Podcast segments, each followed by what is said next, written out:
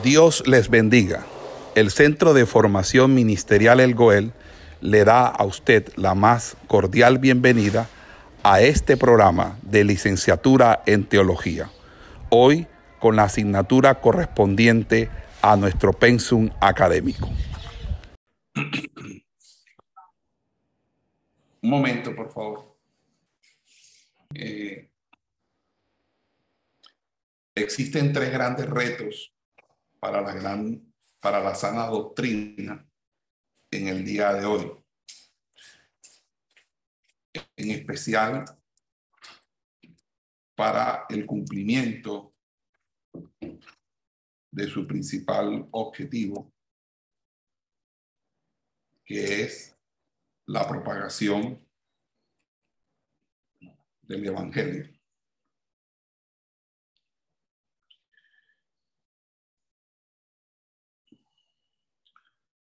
Uno de ellos, y que está muy asociado a una postura por parte de la tradición evangélica.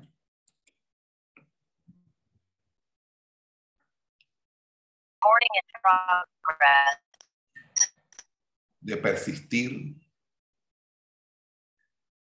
en el clericalismo.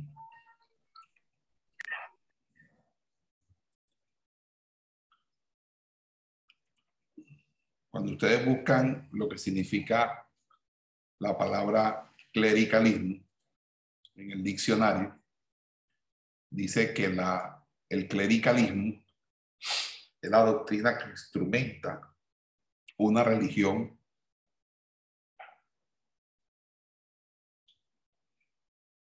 para obtener un fin político. El clericalismo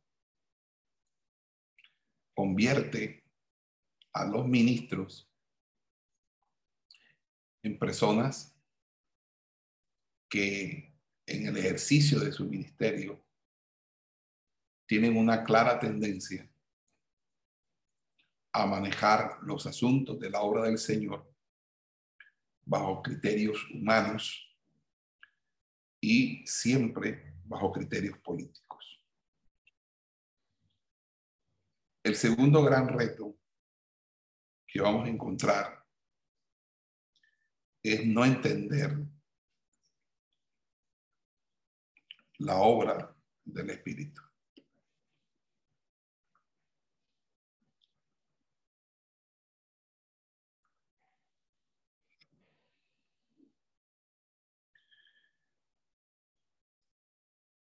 Y en ese orden de ideas,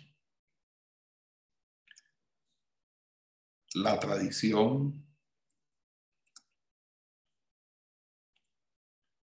evangélica ha querido sustituir la obra del Espíritu Santo con un fuego extraño en el altar.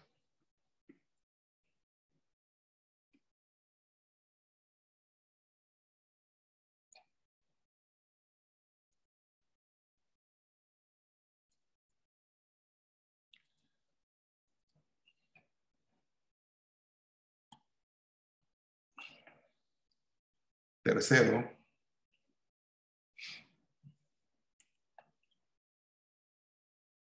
la tradición evangélica.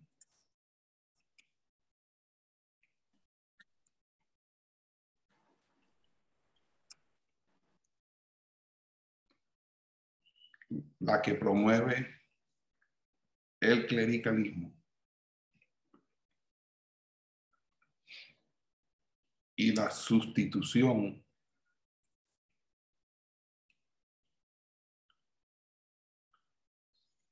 de la obra del Espíritu.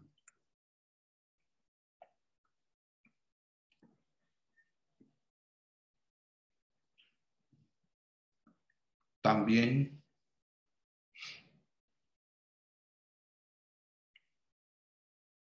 preferencia la construcción de edificios antes que la cimentación de vidas transformadas.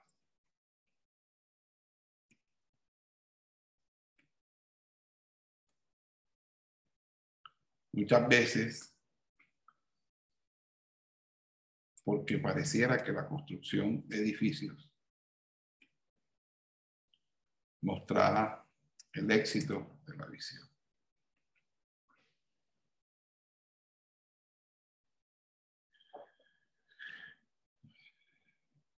En, esta, en este momento, con este itinerario de teología ministerial, vamos a, desarrollar eh, el tema del entrenamiento de líderes en la iglesia. Para lo cual se hace necesario aprender a superar el clericalismo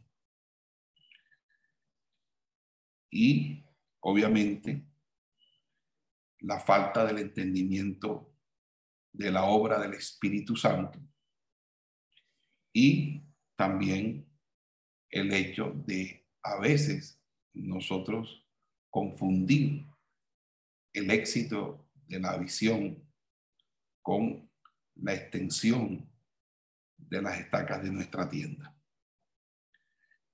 Fíjense que si en vez de nosotros seguir la senda del clericalismo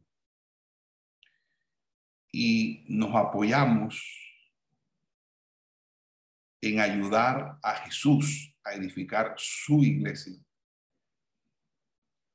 su cuerpo, una visión de cuerpo. Nosotros cada día nos apercibiremos de lo innecesario, de lo incómodo y de lo obsoleto que es seguir manteniendo una postura clerical. En el texto de Éxodo 18, que ha leído enhorabuena el amado pastor Jorge, se habla de que dos millones quinientos mil israelitas siguieron a Moisés fuera de Egipto hacia el desierto. Y lo primero que vamos a encontrar con una falla, una deficiencia, en el estilo del liderazgo de Moisés es lo que nos permite a nosotros vislumbrar el tema del clericalismo.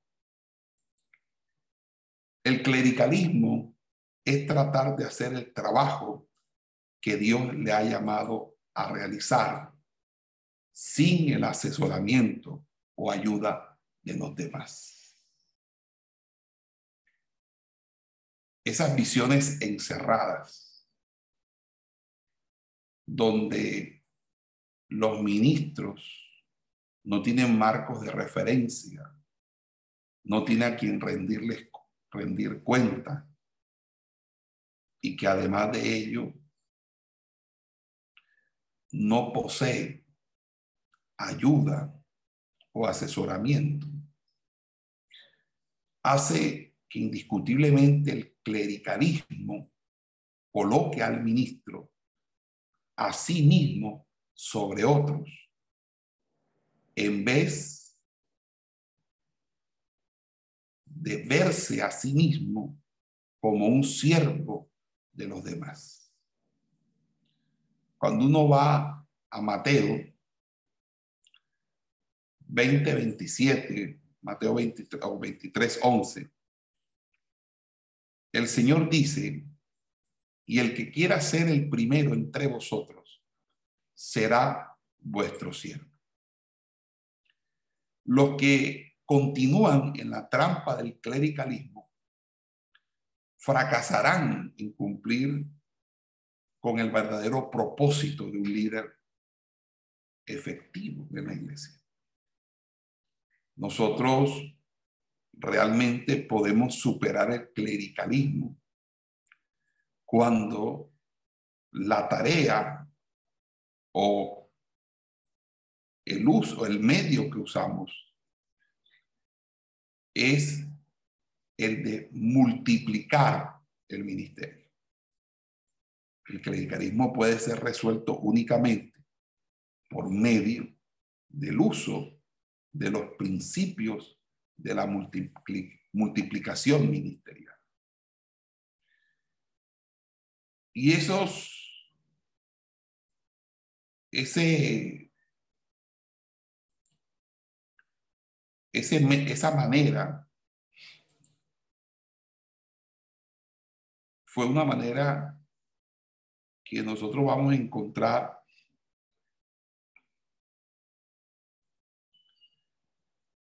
en Jesús, en el apóstol Pablo.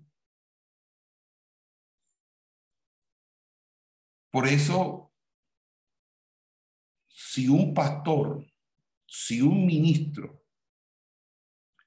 mantiene el individualismo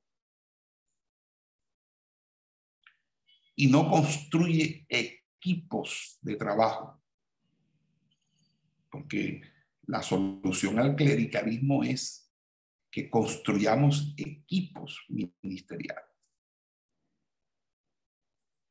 Y para construir un equipo se necesita invertir el tiempo suyo y los recursos suyos en ese equipo. Y cuando usted construye ese equipo, edifica ese equipo, luego usted permite que ese equipo le ayude a realizar el trabajo que Dios le ha llamado a hacer. Si nosotros tomamos el ejemplo de lo acontecido con Moisés, podríamos decir que si Moisés no escucha la voz de Dios, ni escucha la voz de su suegro Jetro, Moisés hubiera fracasado rotundamente.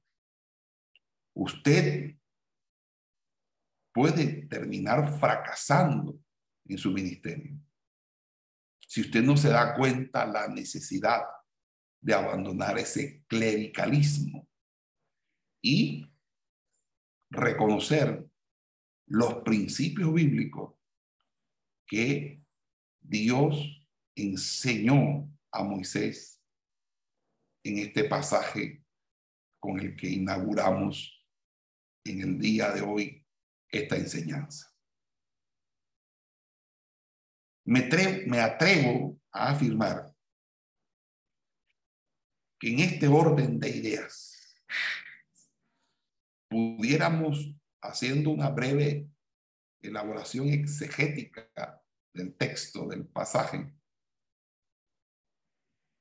decantar unos cinco principios que Dios le otorgó o le enseñó a Moisés con esta experiencia. Me gustaría que vayamos a las escrituras y nos ubiquemos en números capítulo 11, versículo 14 y 15. Moisés se da cuenta que no puede soportar solo la carga de el pueblo.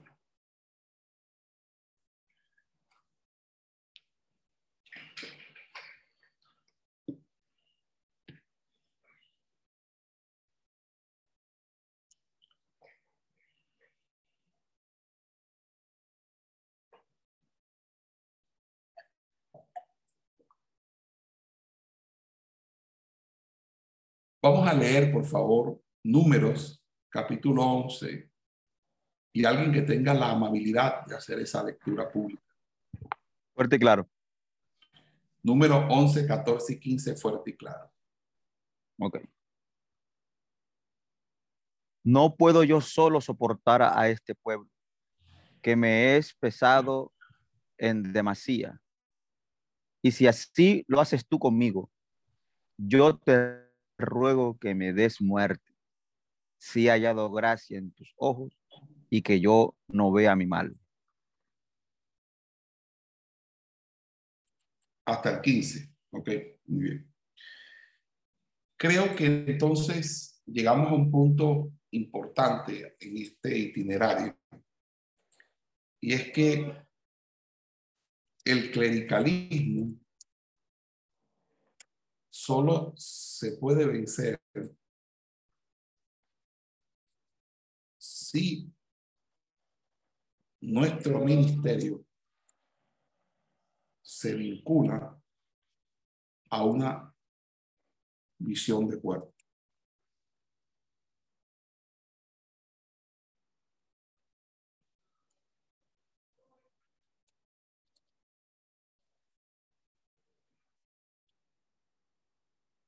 Y en ese sentido,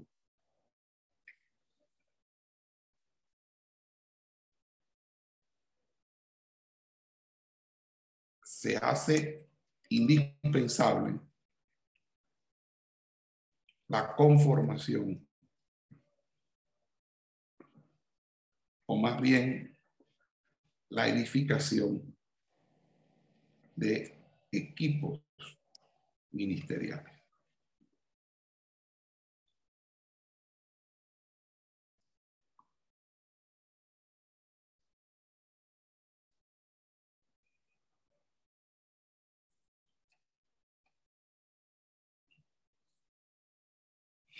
No sé si están viendo la pizarra donde estoy escribiendo.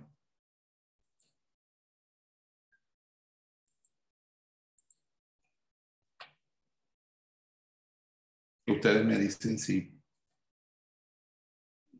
Amén, pastor, amén. Señor.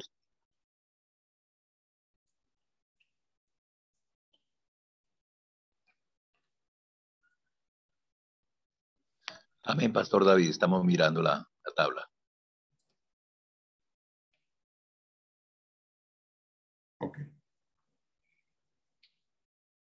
Y el ejemplo de esto se encuentra en los cinco principios que vamos a estudiar dados a Moisés.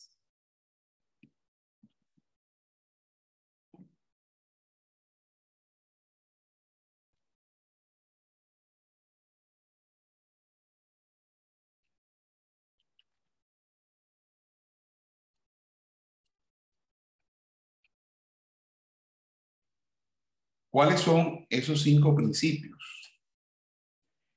Se, van a, se preguntarán ustedes. Bueno, eh, el primer principio lo podemos extraer aquí y es número uno, entrene a otros para que ayuden.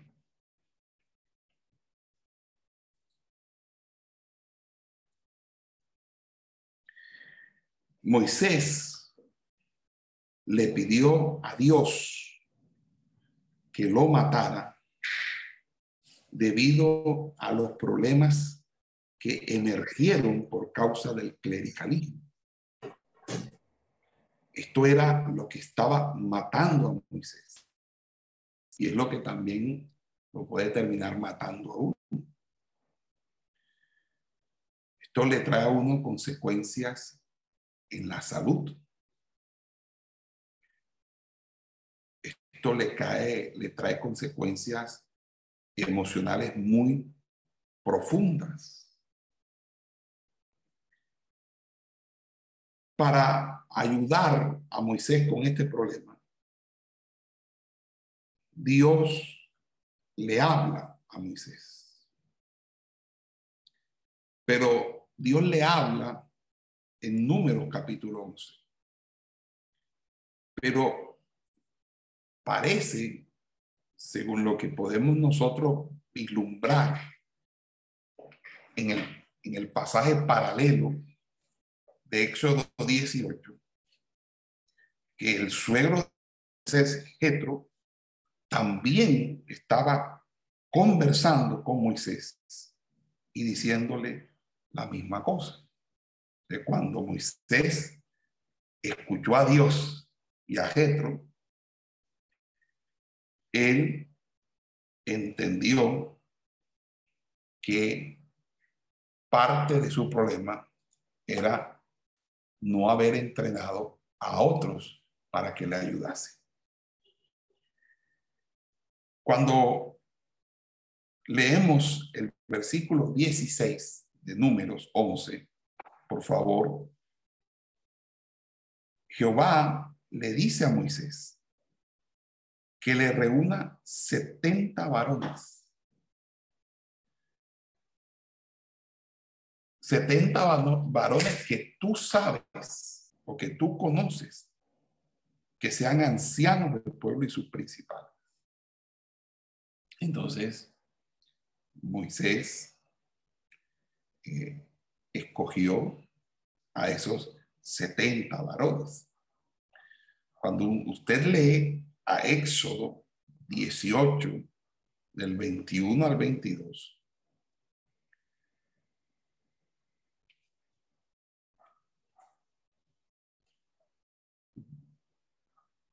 dice la escritura allí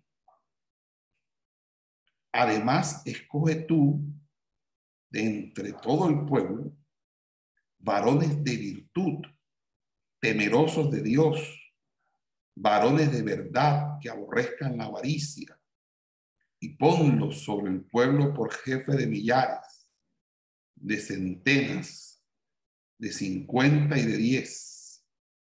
Ellos juzgarán al pueblo todo tiempo, y todo asunto grave lo traerán a ti y ellos juzgarán todo asunto pequeño.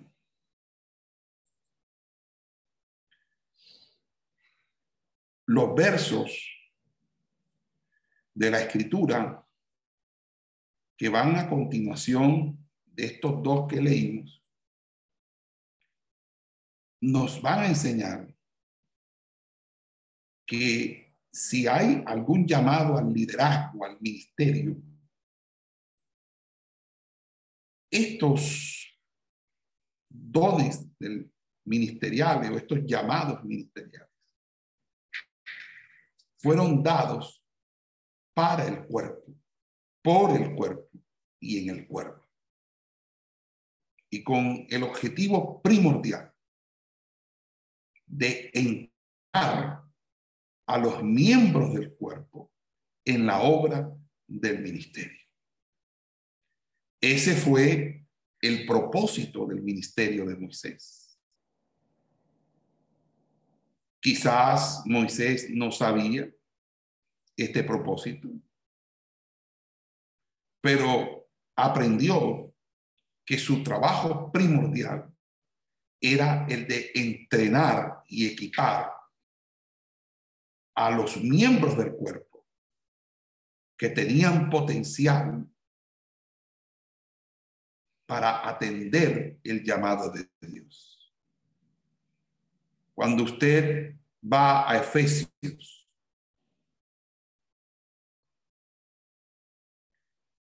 capítulo 4, dice que cuando Jesús ascendió al cielo, constituyó a unos apóstoles, a otros profetas, a otros evangelistas, a otros pastores y maestros, para entrenar y equipar a los santos, a fin de que los miembros de la iglesia hagan la obra del ministerio, edificando de esa manera el cuerpo de Cristo, espiritual y numéricamente. Por lo tanto, al hablar de entrenar a otros para que ayuden, nosotros debemos decir vehementemente, cada uno enseñe a otro. Pablo enseña en Efesios 4 que el propósito principal de un ministro es el de entrenar a otros ministros. Es quizás, y no temo en equivocarme, que el éxito del ministerio de fe sana es precisamente que fe sana ha entendido lo que es una visión de cuerpo. Fe sana no ha entendido la visión de cuerpo como un eslogan publicitario para que a través de la novedad del tema no sea abierta agenda. Fesana ha entendido la visión de cuerpo porque han pasado décadas de ser entrenados para este tiempo y para este momento.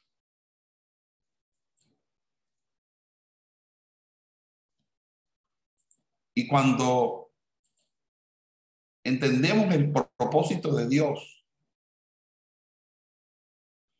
en nuestras vidas,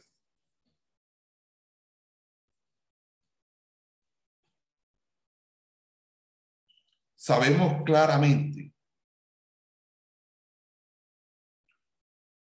que un ministerio y eso lo expliqué ayer en Misión Timoteo en la escritura de la clase, cuando les decía a todos que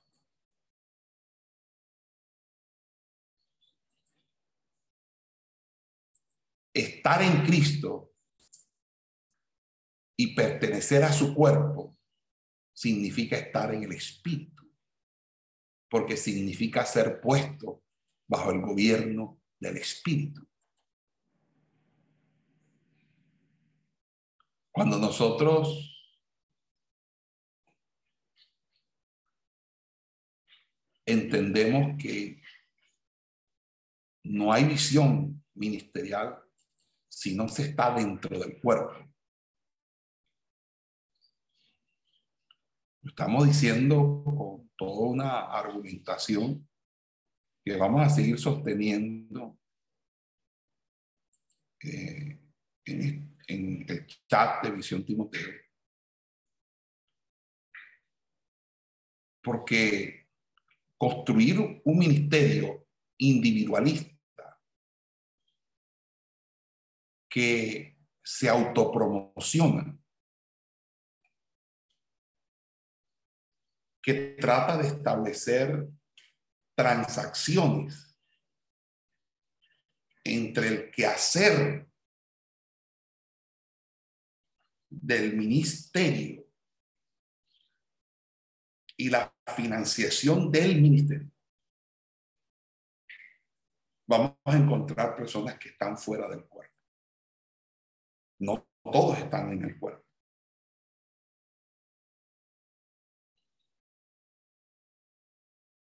Porque cuando nosotros somos bautizados en Cristo por el mismo Espíritu, significa que detrás de la unidad del espíritu se halla la unidad del cuerpo. Y de allí opera la incorporación.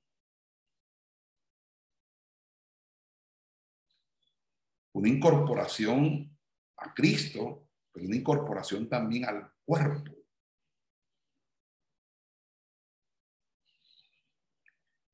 Y por eso es que Pablo explicó a Timoteo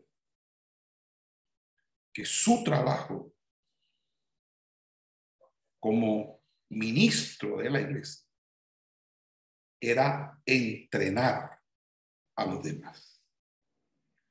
Él debería tomar el entrenamiento que Pablo le, había dado y pasarlo a otros hombres fieles.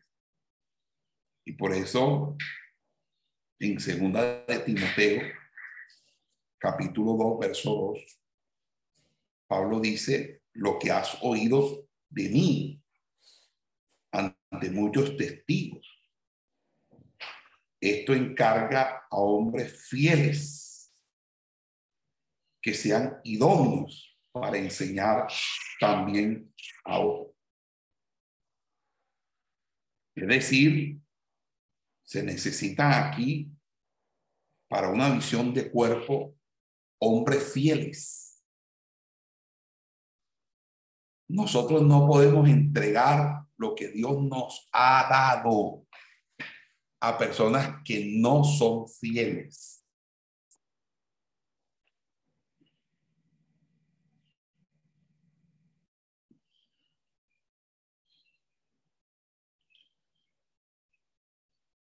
Porque hay muchas personas que no son fieles.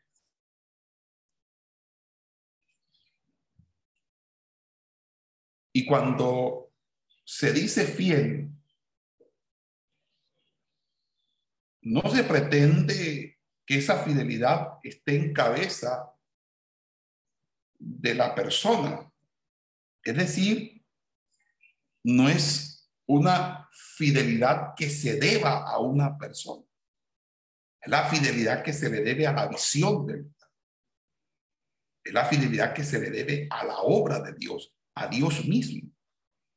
Por lo tanto, es en esa fidelidad a la obra, a los principios de la obra, a los principios de Dios, a las sagradas escrituras, la que concede legitimidad a nuestra autoridad espiritual. Lastimosamente,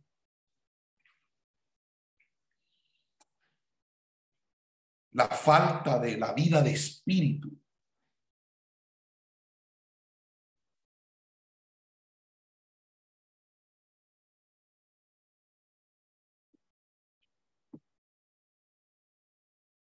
la falta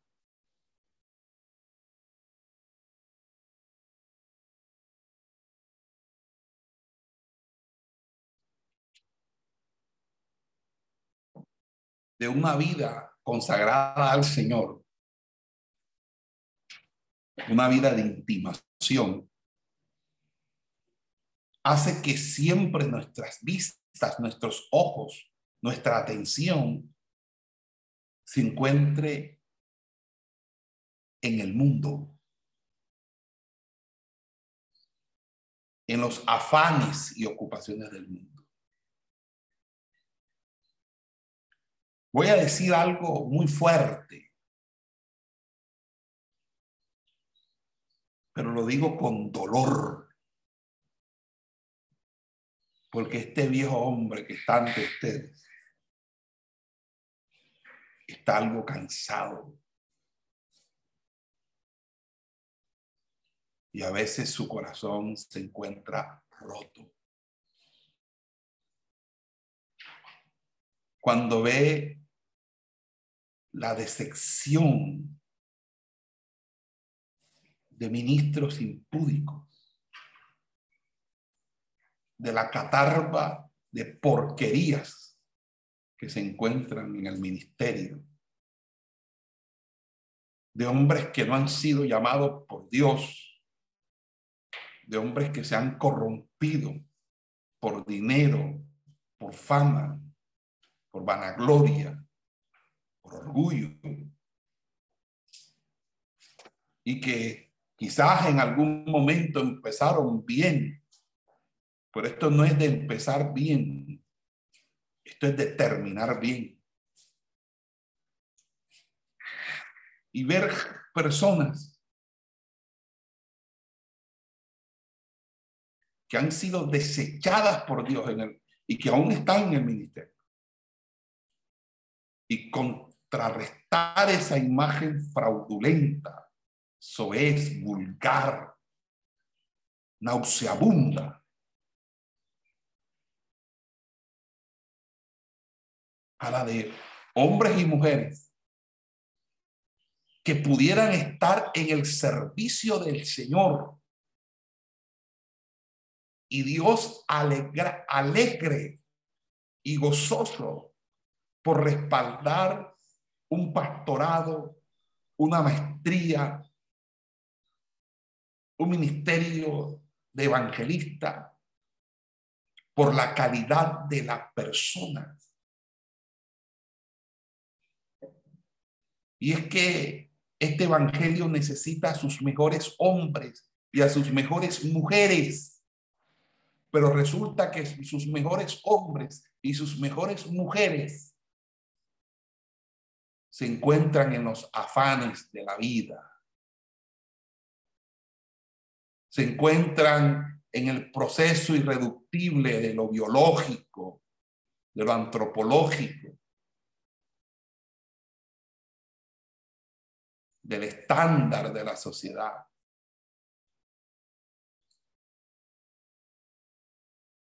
Porque tuvieron miedo de trascender, porque tuvieron miedo de renunciar, porque tuvieron miedo de privarse.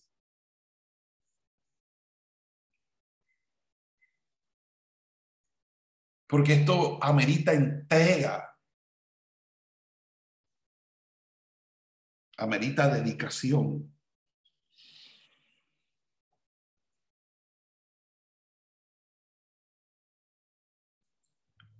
Y mientras hay personas que llegan al ministerio con propósitos desleznables, todavía hay boyeros que siguen recogiendo higos y frutas silvestres.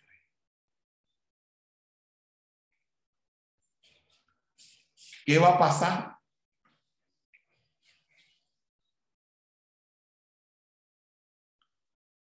Que dedicaste 20, 30 años en una empresa, en un negocio, en unos hijos. Y todo lo que le has dado a Dios hasta el día de hoy son migajas.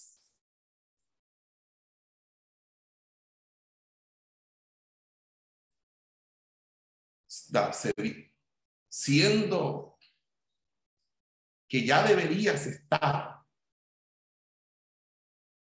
a tiempo completo en la obra. Y si te vas a morir de hambre, porque ese es tu temor, pues muérete de hambre, pero no te mueras de vergüenza.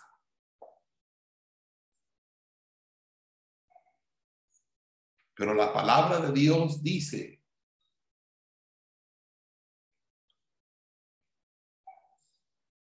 Joven fui y he envejecido y no he visto justo desamparado, ni su descendencia que mendigue pan.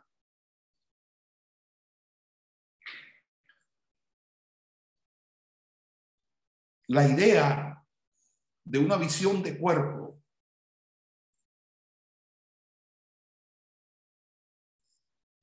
es la de proporcionar cobertura espiritual y dar entrenamiento. Pero alguien que no entiende lo que es la cobertura espiritual y el entrenamiento,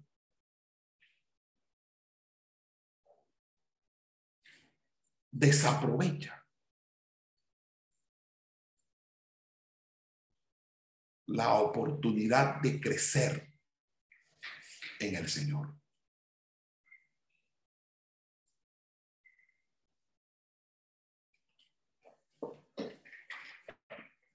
¿Qué entrenamiento hay?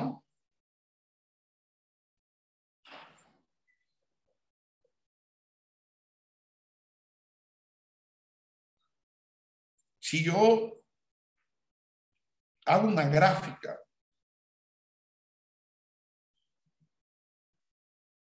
y digo, en este primer año voy a entrenar dos personas. En el segundo año, el número de personas entrenadas sería ocho. Cuatro, perdón. En el tercer año serían ocho. En el cuarto año serían dieciséis. En el quinto año serían 32. En el sexto, 64. En el séptimo, 128. En el octavo, 256. En el noveno, 512. En el décimo año, 1024. En el, en el año 11, 2048 en el año 2, eh, 12, 4.096. En el año 13, 8.192. En el año 14, 16.384 personas. En el año 15, 32.768 personas. En el 16, serían 65.536 personas. En el 17 serían 131.072. En el 18 serían 262.144. En el 19 serían 524.288 y en el año 20, para no seguir más, serían un millón cuarenta y ocho mil quinientas setenta y seis personas entrenadas en 20 años.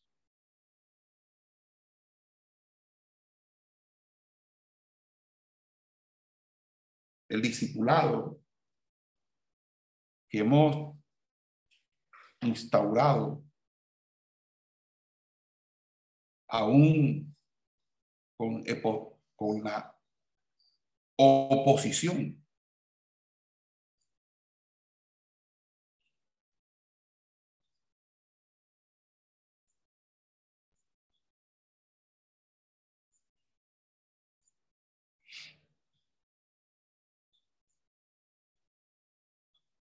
Es con el objetivo de esta multiplicación.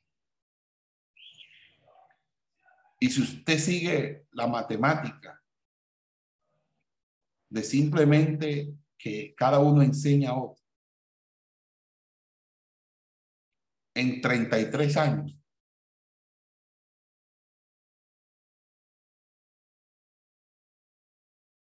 estaríamos entrenando más de 8.500 millones de personas significa que en 32, en 33 años habríamos entrenado a toda la población del mundo.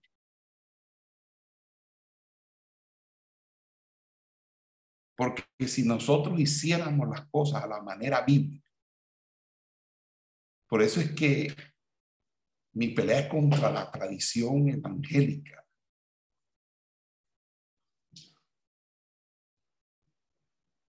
Esa tradición evangélica que es la tradición del Sanedrín, la tradición de los fariseos, de los saduceos, de los escribas, de los celotes.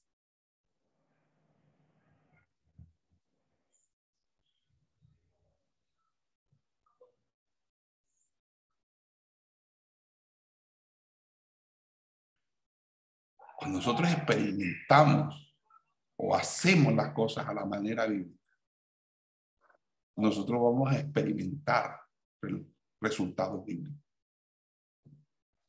Dice Lucas y en Hechos que grandes multitudes iban con él. O en ellos dice, y los que creían en el Señor aumentaban más gran número así de hombres como de mujeres.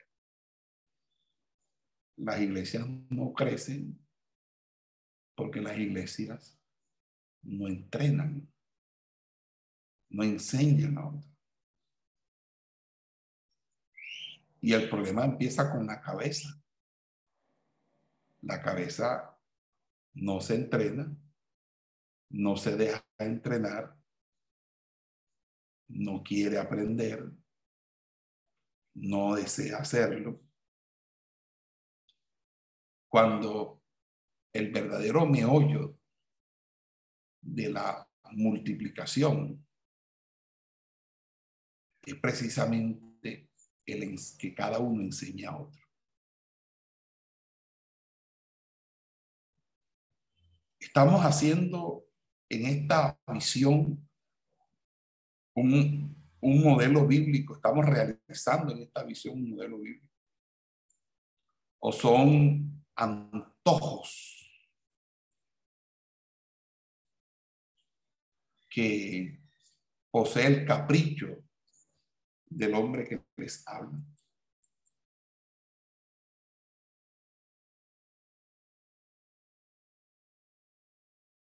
No he tomado esta plataforma para la autopromoción. No he tomado esta plataforma para desarrollar un ministerio individual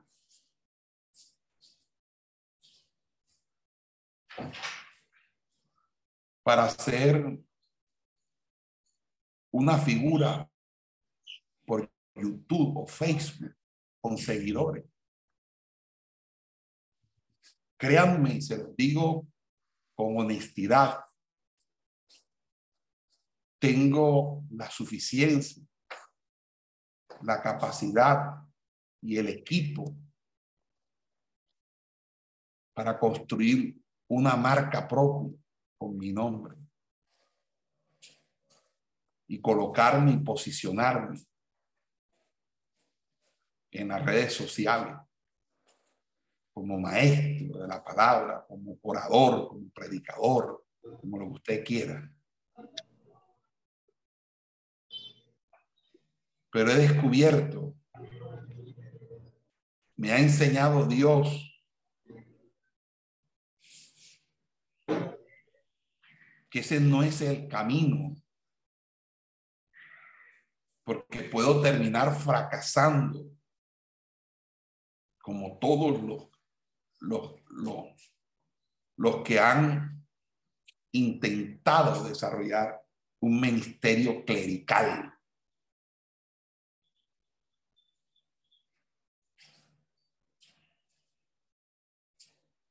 El Señor desea que las multitudes sean salvas, no que se concentren.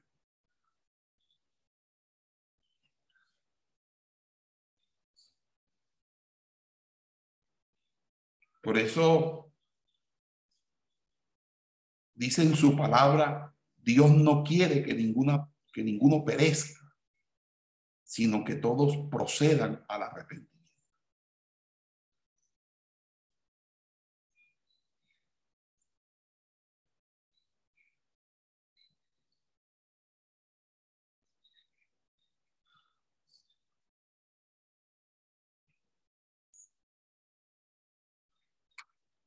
Por esa razón, cuando uno entrena a otros para que ayuden, No solamente lo hace para que cada uno enseñe a otro, sino también para que haya un fruto que permanezca.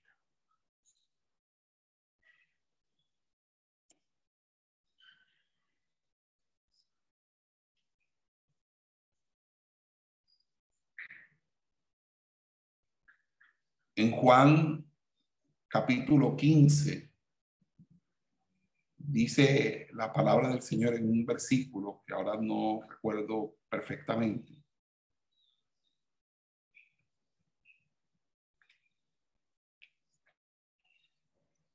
Dice, no me elegisteis vosotros a mí, sino que yo os elegí a vosotros. Hermano, aquí muchos han querido tumbarme para ponerse ellos.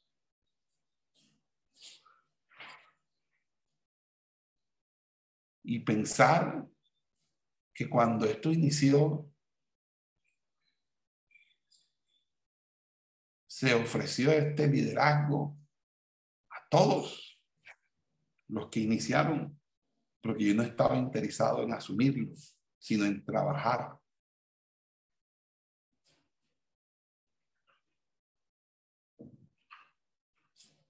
Y, uno está donde está, no porque uno quiera, porque Dios lo llamó a uno. Usted está donde está porque Dios te llamó, no te puso el hombre. Usted es quien es porque Dios así lo quiso y usted ha obedecido a la voz del Señor.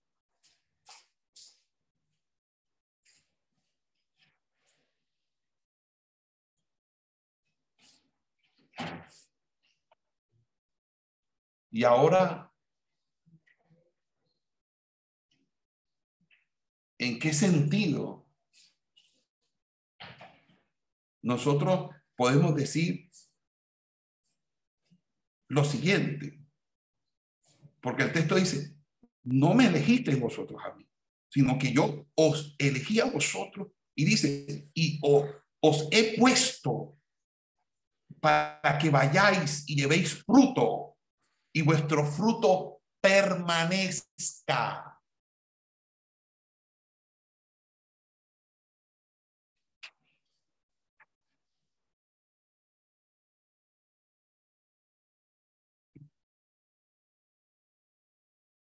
¿De qué me sirve a mí estar viajando de un lugar a otro, haciendo aquí, haciendo allá, si no hay un fruto que permanece?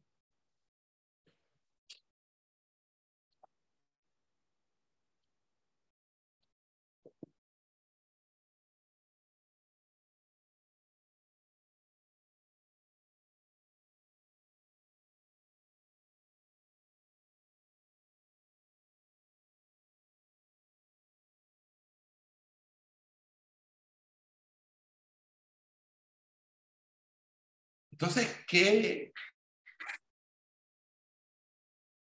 qué hago yo?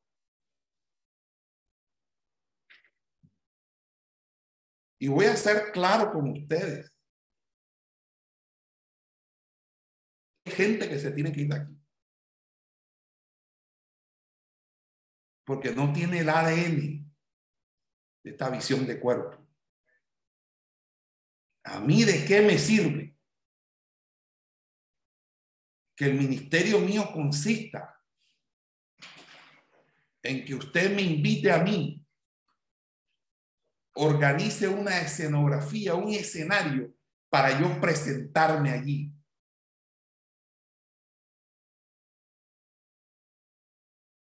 ¿Dónde está tu fruto? ¿Dónde está el sello de tu apostolado?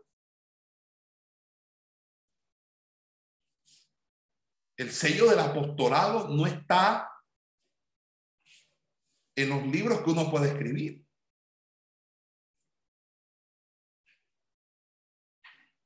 ni en el éxito que uno pueda tener porque le reconozcan su nombre, ni siquiera por el hermoso y majestuoso templo que sea una maravilla arquitectónica en tu ciudad.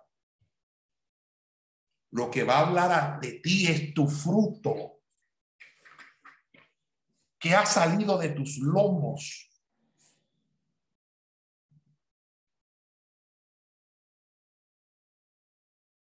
Si usted no tiene fruto permanente,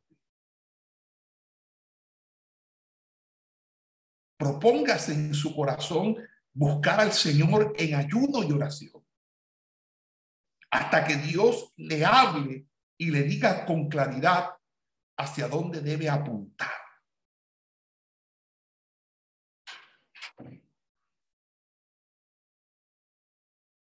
Y hay dos cosas que hay que aprender.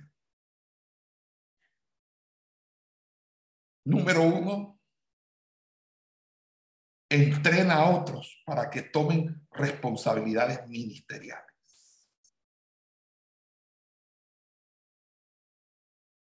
Tengo un grupo de matrimonios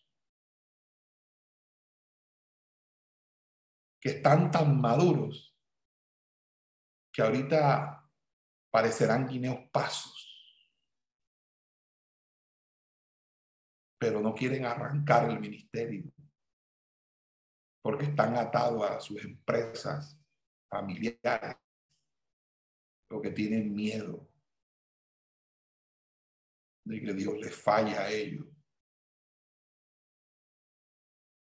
con la papita, con la sopita, con la carnecita, con la luz, con el agua. En pocas palabras, que Dios no lo vaya a dejar embarcados. Porque claro, el hecho de que él, haya muerto en la cruz del Calvario no significa que todavía Él no nos pueda dejar embarcados. Eso es falta de fe. Pero la Biblia dice que la fe de muchos se enfriaría, el amor de muchos se enfriaría y que cuando venga el Hijo del Hombre hallará fe en la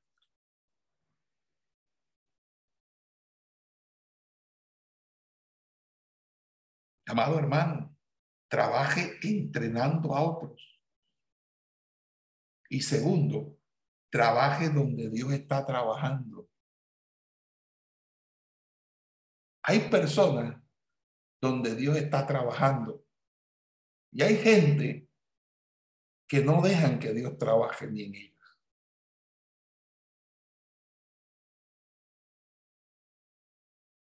Trabaje donde Dios está trabajando.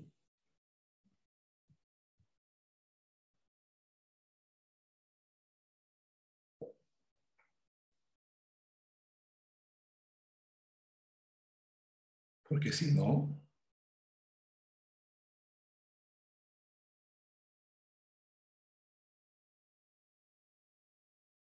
si tú quieres que haya fruto que permanezca,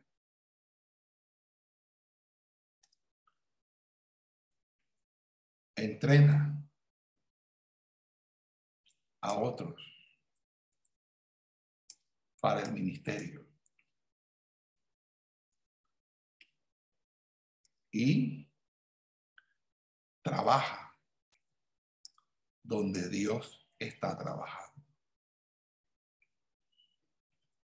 No te metas a loco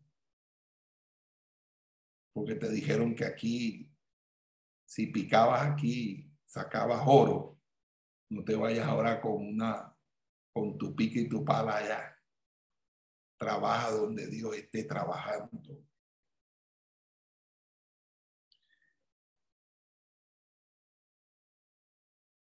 Nosotros iniciamos de una manera paupérrima, como un institutillo si me permiten ese término peyorativo, aunque lo que quiero es exaltar el hecho de lo que Dios hizo.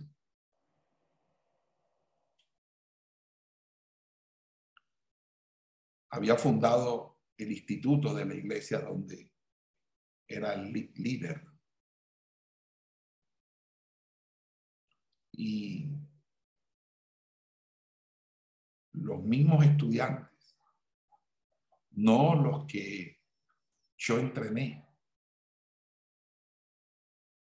sino los estudiantes que llegaron de la nueva generación, que no me conocían, como el faraón que no conocía a José. Se molestaron, se indignaron, se enfurecieron, porque los ponía a estudiar, a leer la Biblia, a presentar evaluación de los conocimientos adquiridos en clase, porque les ponía trabajo y todo el mundo se equivoca cuando cree que este ministerio es solo estudio. Y a veces la gente desaprovecha. A veces las personas desaprovechan todo lo que Dios nos ha dado en diferentes áreas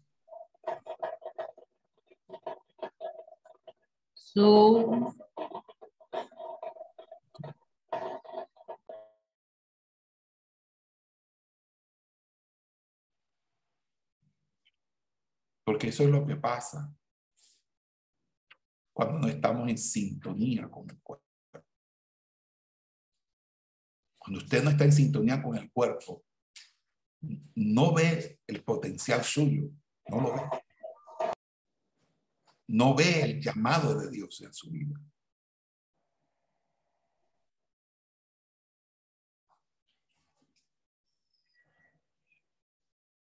No ejerce el ministerio con toda su potencia, con todo, el potencial posible, al 100%.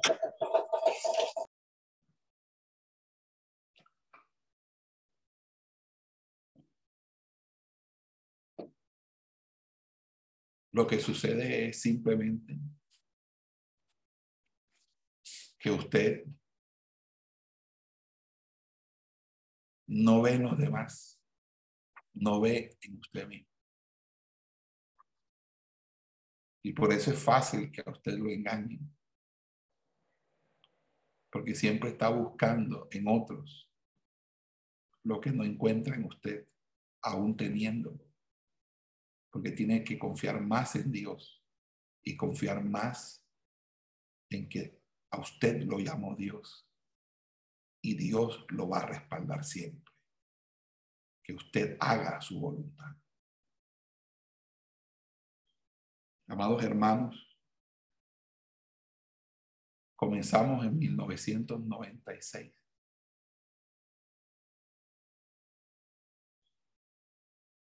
Ya ahorita cumplimos 40 años. O, 30 años, creo que. Quise decir 30 años.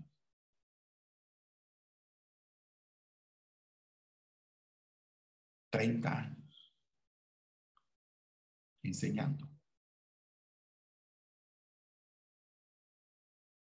Y nada de lo que nosotros tenemos hasta hoy se lo debemos al hombre. Todo lo que hemos enseñado, lo que se enseña, lo que se imparte, ha venido desde el cielo.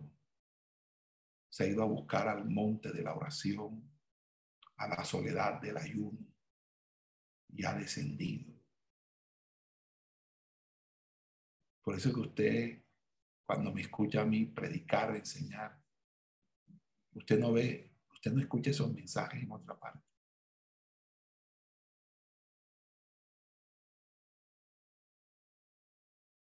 Porque eso es, esa es la ventaja de subir al monte a buscar la palabra. Usted sube al monte de Dios, habla cara a cara con Dios. Y usted viene con su rostro resplandeciente tanto que tienen que ponerle un velo en la cara. Porque a la postre usted no les puede soltar todo lo que Dios le ha dado a usted, sino simplemente lo que Dios le quiera dar a ellos. Por eso dice la escritura que a Moisés Dios le enseñó el camino y al pueblo sus obras.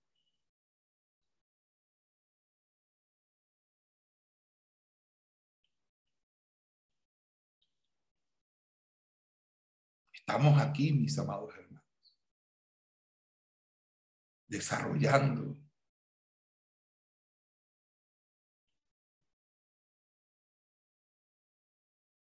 y usted tiene que tener en cuenta un tercer punto. Busque a los ministros.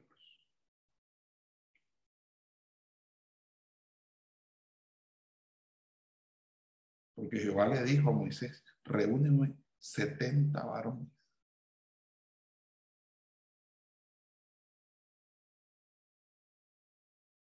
Y es que muchas veces se desperdician esfuerzos cuando tratamos de entrenar personas que no tienen habilidades para liderar. Por eso la instrucción del Señor fue clara. Reúneme 70 varones que tú sepas que son ancianos.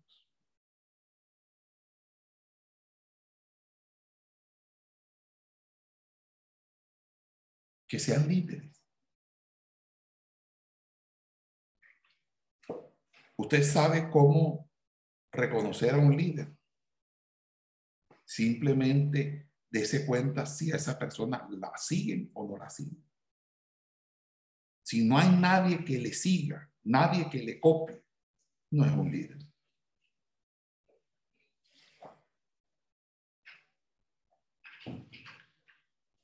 Una vez estando en el campo, un vaquero, una persona que ordeñaba las vacas, me dijo que si él quería o cuando él necesitaba ordeñar el hato de 50, 100 reses, lecheras para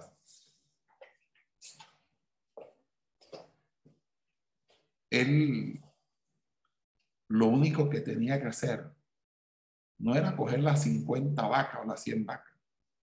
Dice, solo tengo que ir a caballo y ubicarme la vaca líder. Y si yo logro guiarla hacia el establo, donde la van a ordeñar, todas las demás vacas vienen con ella.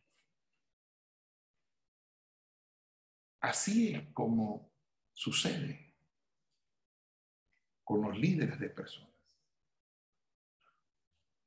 Es que encuentres hombres y mujeres que se han seguido por otros.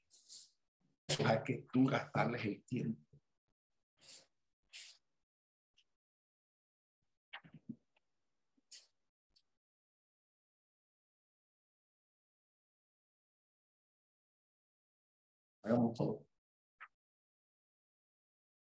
Entonces, en Lucas, vamos a encontrar algo que Jesús hizo, que cumple lo que estamos diciendo. Dice en Lucas capítulo 6 que en aquellos días Jesucristo fue al monte a orar y pasó la noche orando a Dios.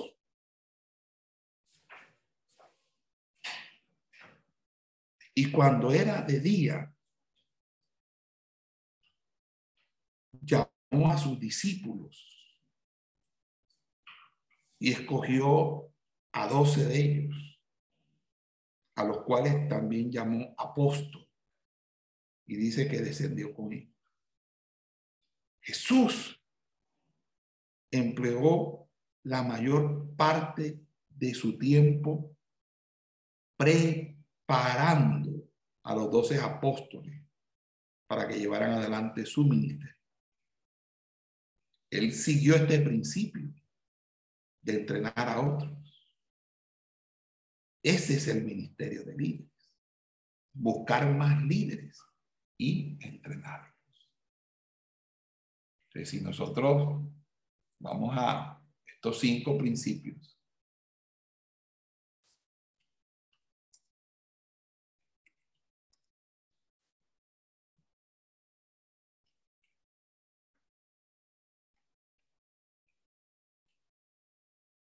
dados a Moisés,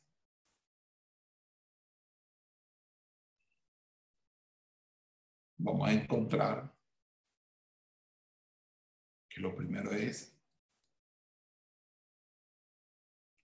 entrenen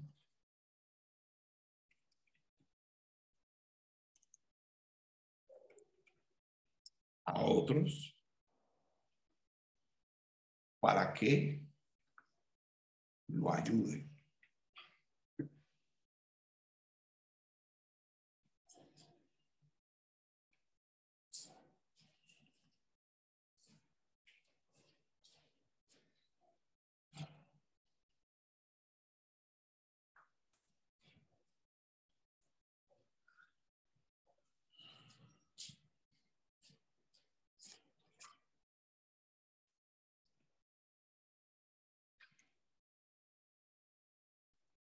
No sé si alcanzan a ver.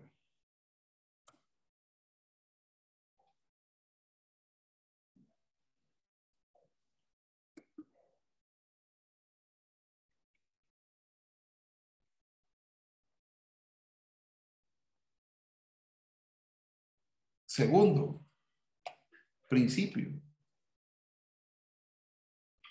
Enséñales la Biblia.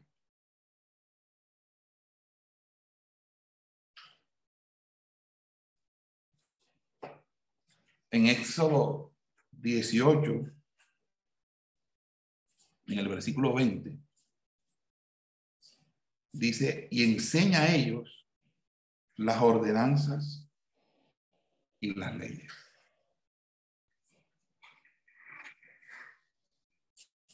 ¿Por qué es importante la enseñanza de la Biblia? Mire, hermano, nosotros eh, decidimos por revelación del Espíritu Santo, porque el Espíritu Santo habló a mi vida.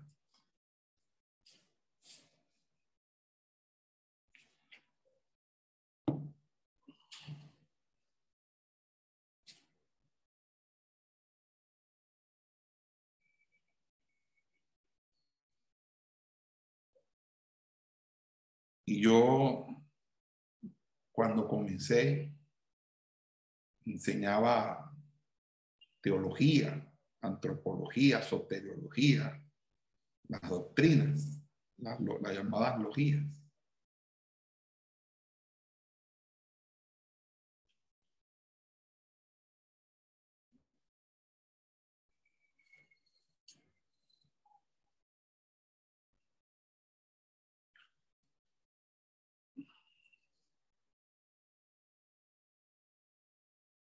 Y el Señor me habló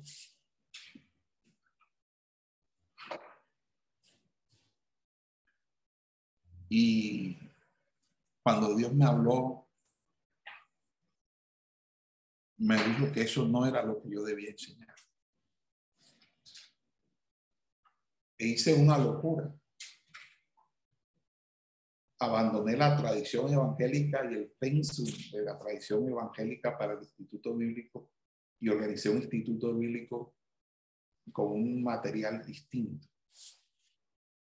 Deseché todo el material que hasta ahora había sido compilación para los concilios de la tradición. Y Dios empezó a darme los materiales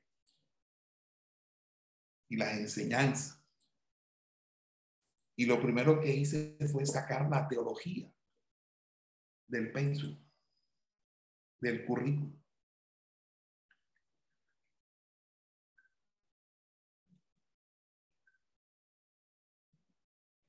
Y enfatizar un estudio a cuatro años exclusivamente sobre la Biblia. Porque el que conoce intérprete sabe que intérprete de la, de las Sagradas Escrituras es una carrera universitaria donde lo único que se ve es la Biblia desde que, desde que comienza hasta que termina.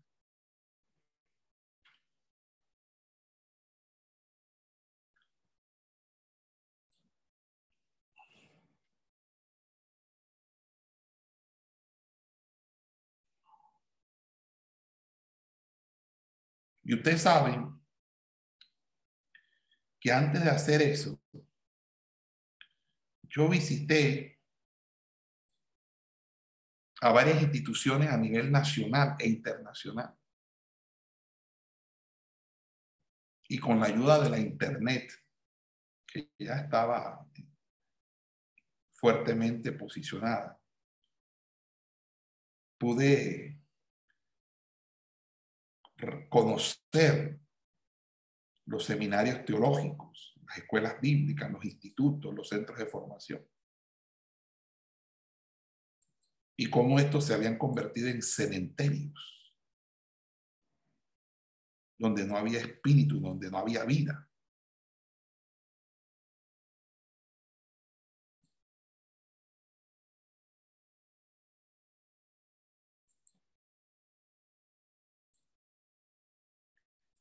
Y,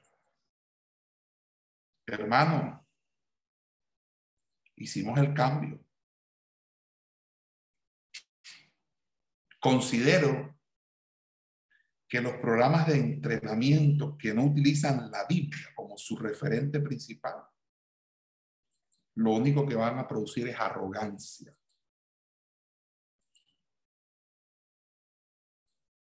Muerte espiritual líderes impotentes cuyo único logro después de graduarse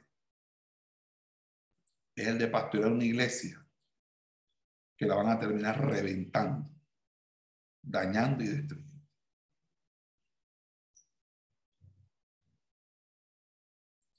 La Biblia dice que en el jardín del Edén había un árbol. Estaba el árbol de la vida, pero también estaba el árbol de la ciencia del bien y del mal. Todo el mundo se concentra en el árbol de la ciencia del bien y del mal, pero ¿por qué en vez de comerse el árbol de la ciencia del bien y el mal, no se comieron el árbol de la vida? Porque hasta ahora lo que me muestra la escritura es que del árbol de la vida ellos sí hubieran podido comer, porque la única prohibición era con respecto al de la ciencia del bien y del mal. Porque los hombres no amaron la luz, sino las tinieblas, dice Juan. Y el comer del fruto del árbol del conocimiento del bien y del mal les produjo o produjo pecado y muerte. Y muchas veces nosotros no nos damos cuenta que continuamente regresamos a ese árbol. Cuando, cuando regresamos al conocimiento que envanece. Pablo lo dijo en Primera de Corintios, el conocimiento envanece, pero el amor edifica. Entonces, cuando alguien me ofrece un entrenamiento y no le veo soportes, soporte bíblico. Yo digo, ojo, peligro. Se disparan las alarmas.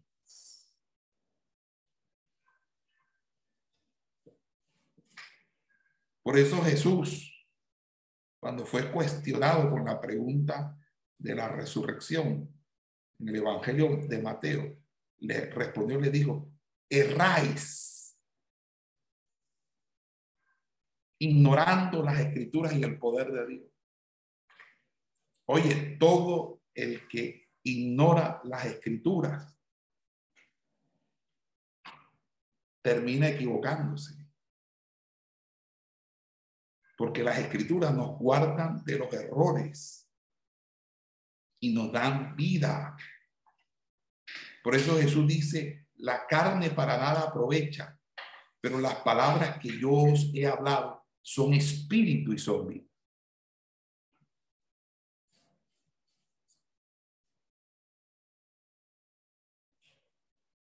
Y Apocalipsis va a terminar diciendo en el capítulo 22, dice, bienaventurados los que lavan su ropa para tener derecho al árbol de la vida. Entonces, cuando nosotros enseñamos la Biblia, tenemos que entender varias cositas. Primero, los logros académicos no son la meta.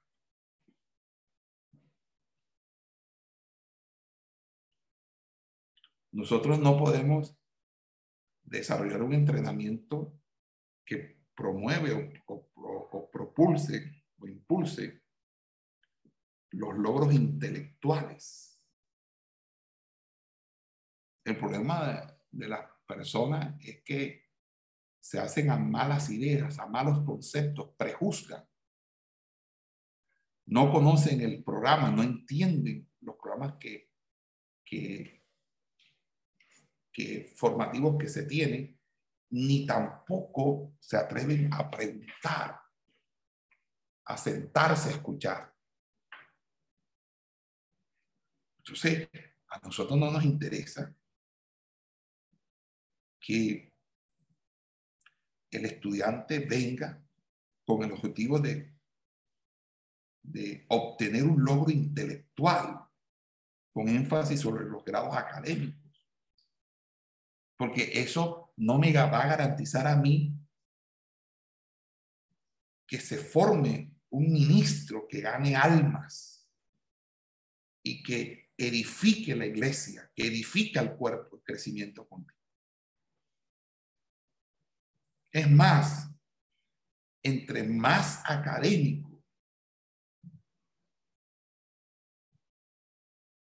resulte la persona, más difícil es la espiritualidad. Y aquí hay que combinar y ser equilibrado.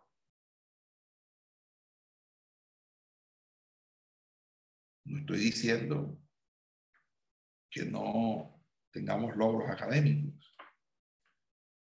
Lo que estoy tratando de sugerirle es que supeditemos todo al propósito y meta de la misión de cuerpo, que es ganar almas y edificar al pueblo.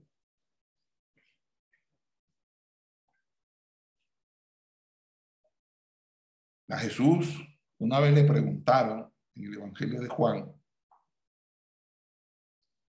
¿cómo sabe este letras sin haber estudiado? Ya Jesús no tenía credenciales académicas. Él simplemente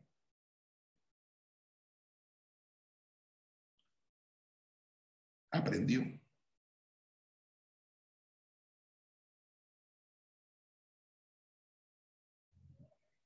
Amén. También tenemos que tener en cuenta que debemos, buscar líderes obreros. Es decir, personas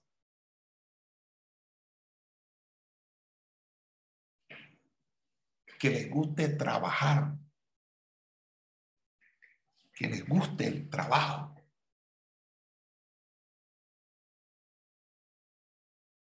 Cuando Pedro y Juan fueron al concilio en Hechos 4,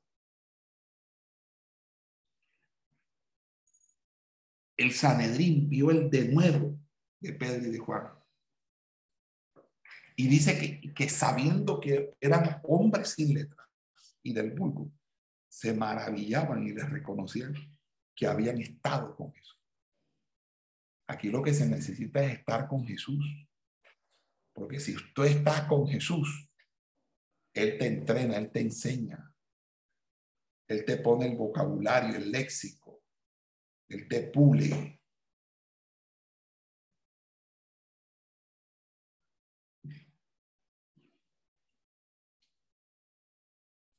Y a pesar de que ninguno de los apóstoles se graduó del seminario teológico de los fariseos y saduceos, Jesús sí dijo lo siguiente, la mies a la verdad es mucha, mas los obreros pocos.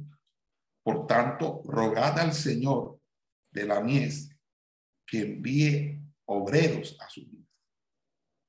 Entonces, el líder efectivo de una iglesia es aquel que demuestra con su arduo trabajo. Es el que tiene callo en sus manos, que ha aprendido la disciplina de la labor productiva y extenuante. No puede ser un arrogante, un orgulloso, un vago, un poco productivo, un come comida y un acabarropa. Esos no son actos para representar a Cristo, porque Jesús lavó los pies de sus discípulos. En el Evangelio de Juan, Jesús le dijo, si yo el Señor y Maestro he lavado vuestros pies, vosotros también debéis lavaros los pies los unos a los otros. Si usted encuentra que alguien es orgulloso, prepotente, no le ve esa condición de obrero, no lo entrene. Entrénelo. Y es el próximo que le va a dividir la iglesia. Es el próximo que se vamos a tratar de hacerle un golpe de Estado.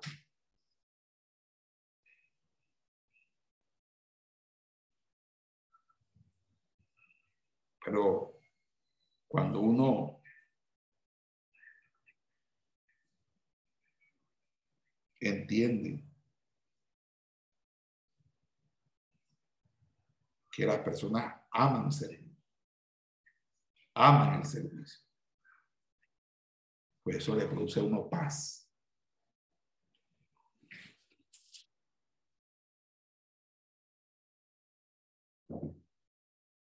Pero aquí necesitamos gente que le guste lavar los pies a otros. No gente que le guste que estén lavando los pies. Necesitamos gente camelladora, hermano, trabajadora. Gente que no se le arrugue el trabajo.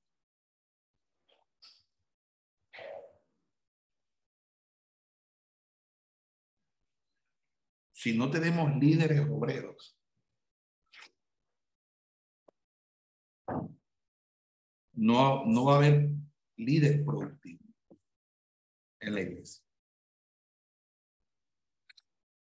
Si usted se da cuenta, Jesús escogió a Pedro y Juan, que eran pescadores. Pero también escogió profesionales, porque Mateo era recaudador de impuestos y Lucas era médico. Ellos tenían destrezas prácticas y sabían cómo trabajar arduamente. Y por eso, hermano, iglesia que no entre en el discipulado que se está impartiendo en esta visión, no puede estar en esta visión. Porque aquí hay que hacer lo bíblico. Y lo bíblico es que cada ministro sea entrenado y que a su vez ese ministro entrene a los suyos, a los que son sus responsables.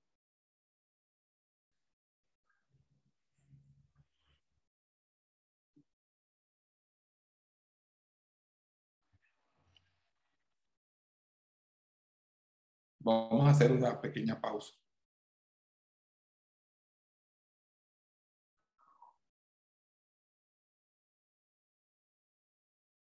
el tercer principio es muéstreles el trabajo que hay que hacer.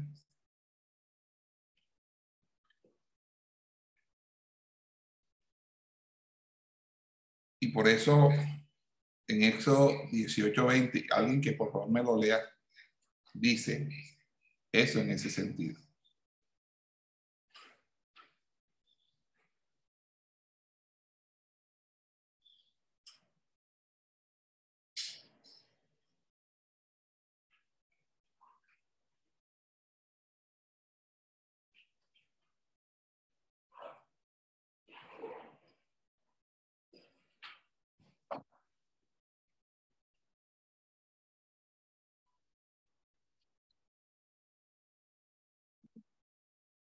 Entonces, Éxodo 18, 20 dice, y muéstrales el camino por donde deben andar y lo que han de hacer. Esto me hace acordar que cuando Lucas escribe Hechos de los Apóstoles,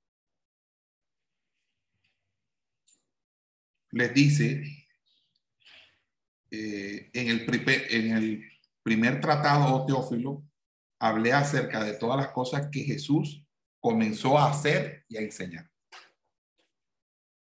No es suficiente enseñar al que está siendo entrenado. El entrenador tiene que envolver inmediatamente al estudiante en la práctica de lo que está haciendo, de lo que de lo que está aprendiendo.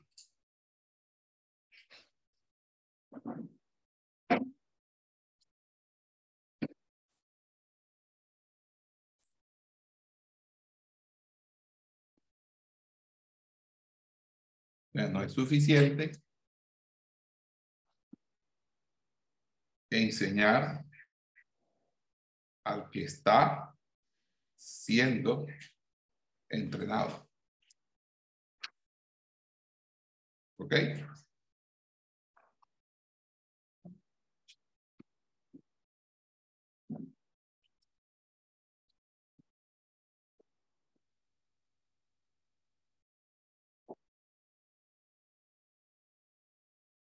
Hay que envolverlo en la práctica de lo que está, de lo que están aprendiendo, de lo que está aprendiendo.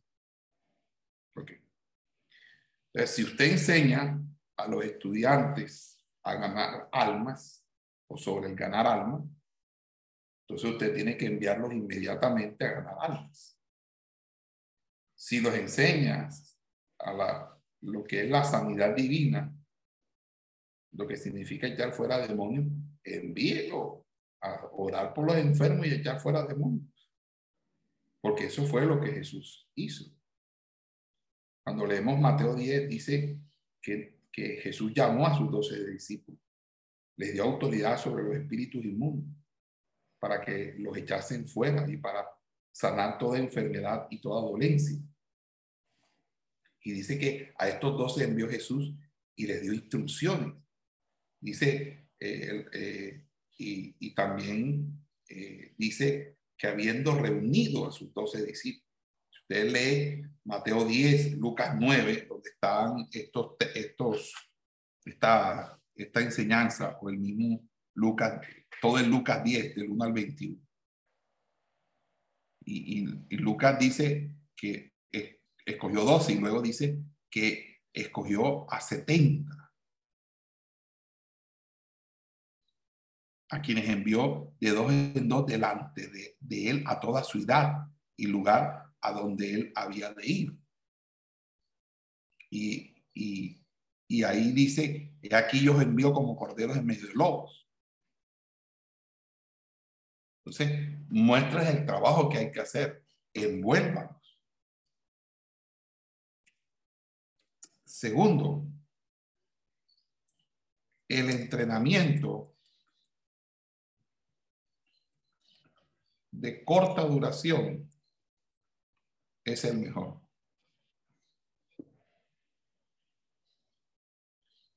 Jesús utilizó con los doce apóstoles y los otros setenta un entrenamiento de corta duración. Él primero mostró lo que ellos deberían hacer y después los envió a realizar las mismas cosas. Y por eso él pudo decir, de cierto, de cierto digo, el que en mí cree, las obras que yo hago, él las hará también y aún mayores hará, porque yo voy al Padre. Entonces, entre más extenso sea el programa de entrenamiento, menos efectivos serán los graduados. Entonces, fíjese que nosotros tenemos una carrera de intérprete que dura cuatro años, pero eso no es un entrenamiento. Intérprete es un, es un, es un programa universitario de estudio que da un título académico, pero es un, es un título que nos garantiza a nosotros que en esos cuatro años vamos a formar gente conocedora de la escritura. Pero el entrenamiento de los discipulados, del evangelismo, de las cosas de la, de la escuela ministerial, son entrenamientos cortos. Y por eso los entrenamientos deben ser por lo menos de seis meses. Y luego que se pongan a practicar lo que se les esté enseñando. Porque de nada sirve eh, no que ellos no practiquen lo que se les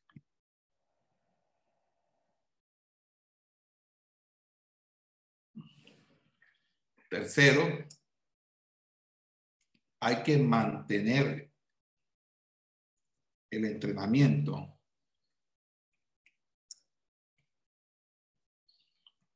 práctico.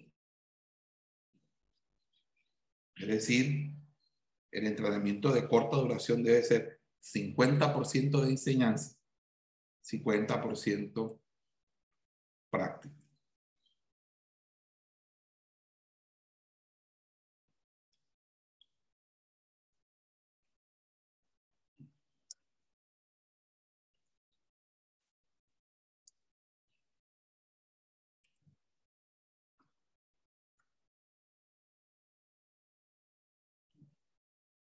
Porque lo que fue enseñado debe ser practicado inmediatamente. Usted no solamente debe entrenar la cabeza, usted también tiene que entrenar las manos. Y tiene que tratar de mantener el énfasis sobre la práctica. Fíjense que hoy en día nosotros estamos atiborrados de muchos seminarios y muchos pastores que le facilitan textos y materiales y enseguida se lo quieren enseñar a la iglesia. Y a veces hay iglesias, aún de esta misma organización FESANA, que están usando materiales que no son de sana doctrina. Y, y, y nosotros estamos precisamente tratando de impulsar lo que Dios nos ha dado, lo que Dios tiene para todos. Entonces, la iglesia está recibiendo eh, eh, materiales y esos materiales a veces no sabemos qué es lo que, lo que tienen. A veces el pastor simplemente se enamora por la carátula, se enamora por una ojeada, pero no, no sabe si hay una trampa allí. O sea, aquí tenemos tres aspectos importantes. Número uno, que se debe entrenar a otros para que lo ayuden. Segundo, que se debe enseñar la Biblia y que hay que mostrarle el trabajo que hay que hacer para que se practique siempre lo que está aprendiendo. El cuarto principio, cuarto principio, ya termino con los cinco principios el cuarto principio es debemos ministrarles la llenura del Espíritu Santo.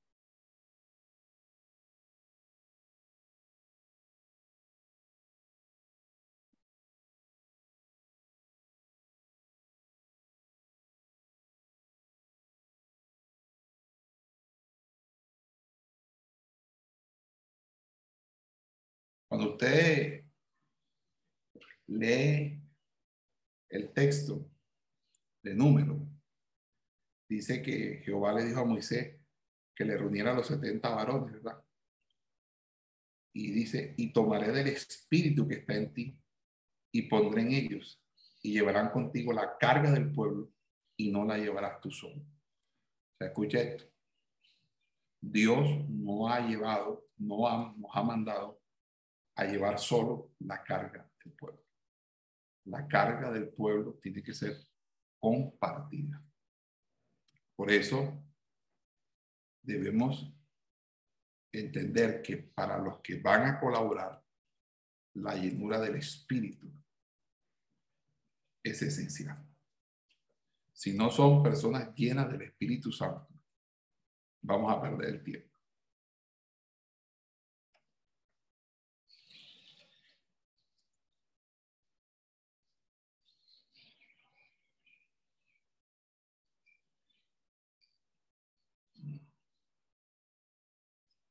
Porque si no hay poder, no hay éxito. Nadie fue enviado por Jesús para que lo representara sin antes no lo saturó con su poder. Por eso dice la Biblia en Lucas 9, que habiendo reunido a sus doce discípulos, les dio poder y autoridad sobre todos los demás y para sanar enfermedades.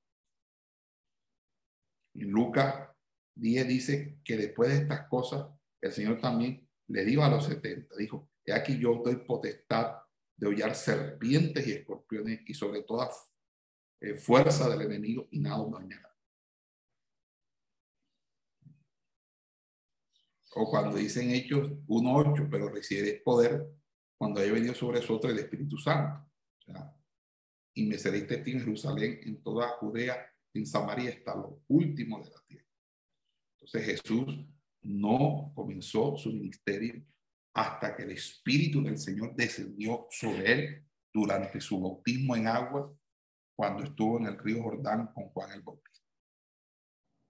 Porque la Biblia dice, el Espíritu del Señor está sobre mí, por cuanto me ha ungido para dar buenas nuevas a los pobres, me ha enviado a sanar a los quebrantados de corazón, a pregonar libertad a los cautivos, vista a los ciegos, a poner en libertad a los oprimidos.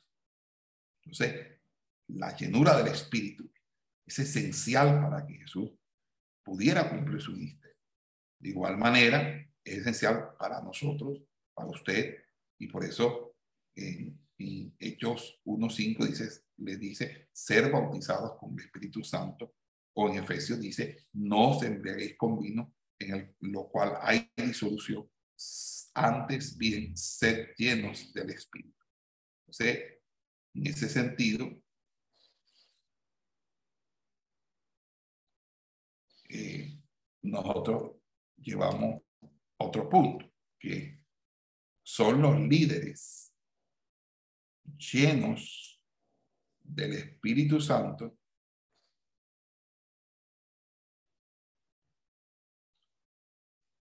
los que deben entrenar a otros. Entonces usted no es que no, usted entrenó, tiene que ser una persona llena de Espíritu.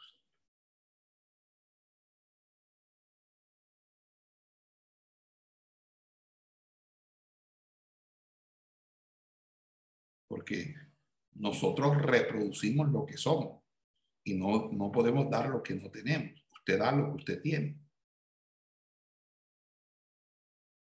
Si nosotros colocamos personas que espiritualmente eh, no están bien, pues todo va a salir mal.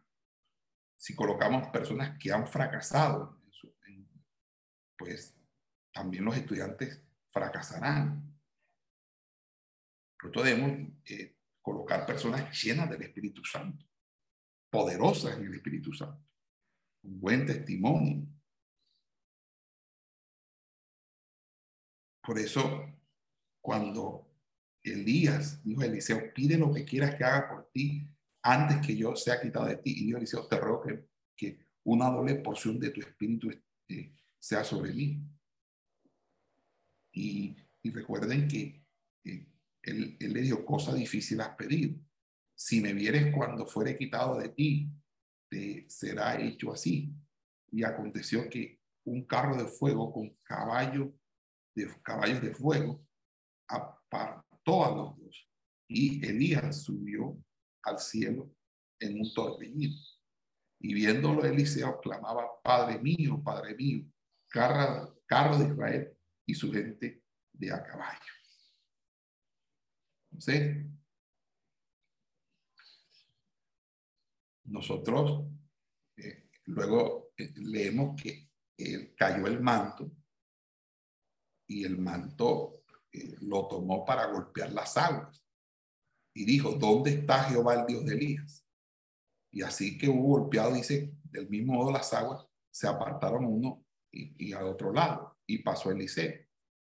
Entonces ahí los hijos los profetas lo vieron que estaban en Jericó al otro lado, dijeron, el espíritu, es decir, la unción de Elías reposa ahora sobre Eliseo. Y eso mismo sucedió con Jesús y sus discípulos. Por eso es que nosotros tenemos el consolador, al Espíritu Santo.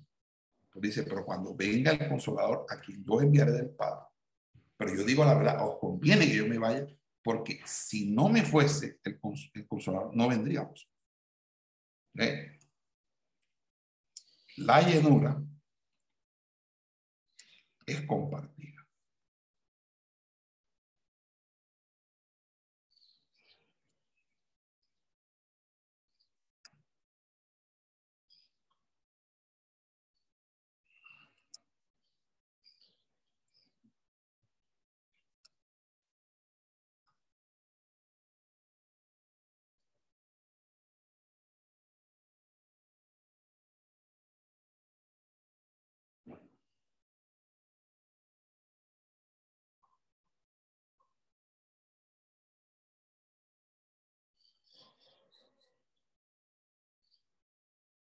Vamos a dar hasta ahí la clase.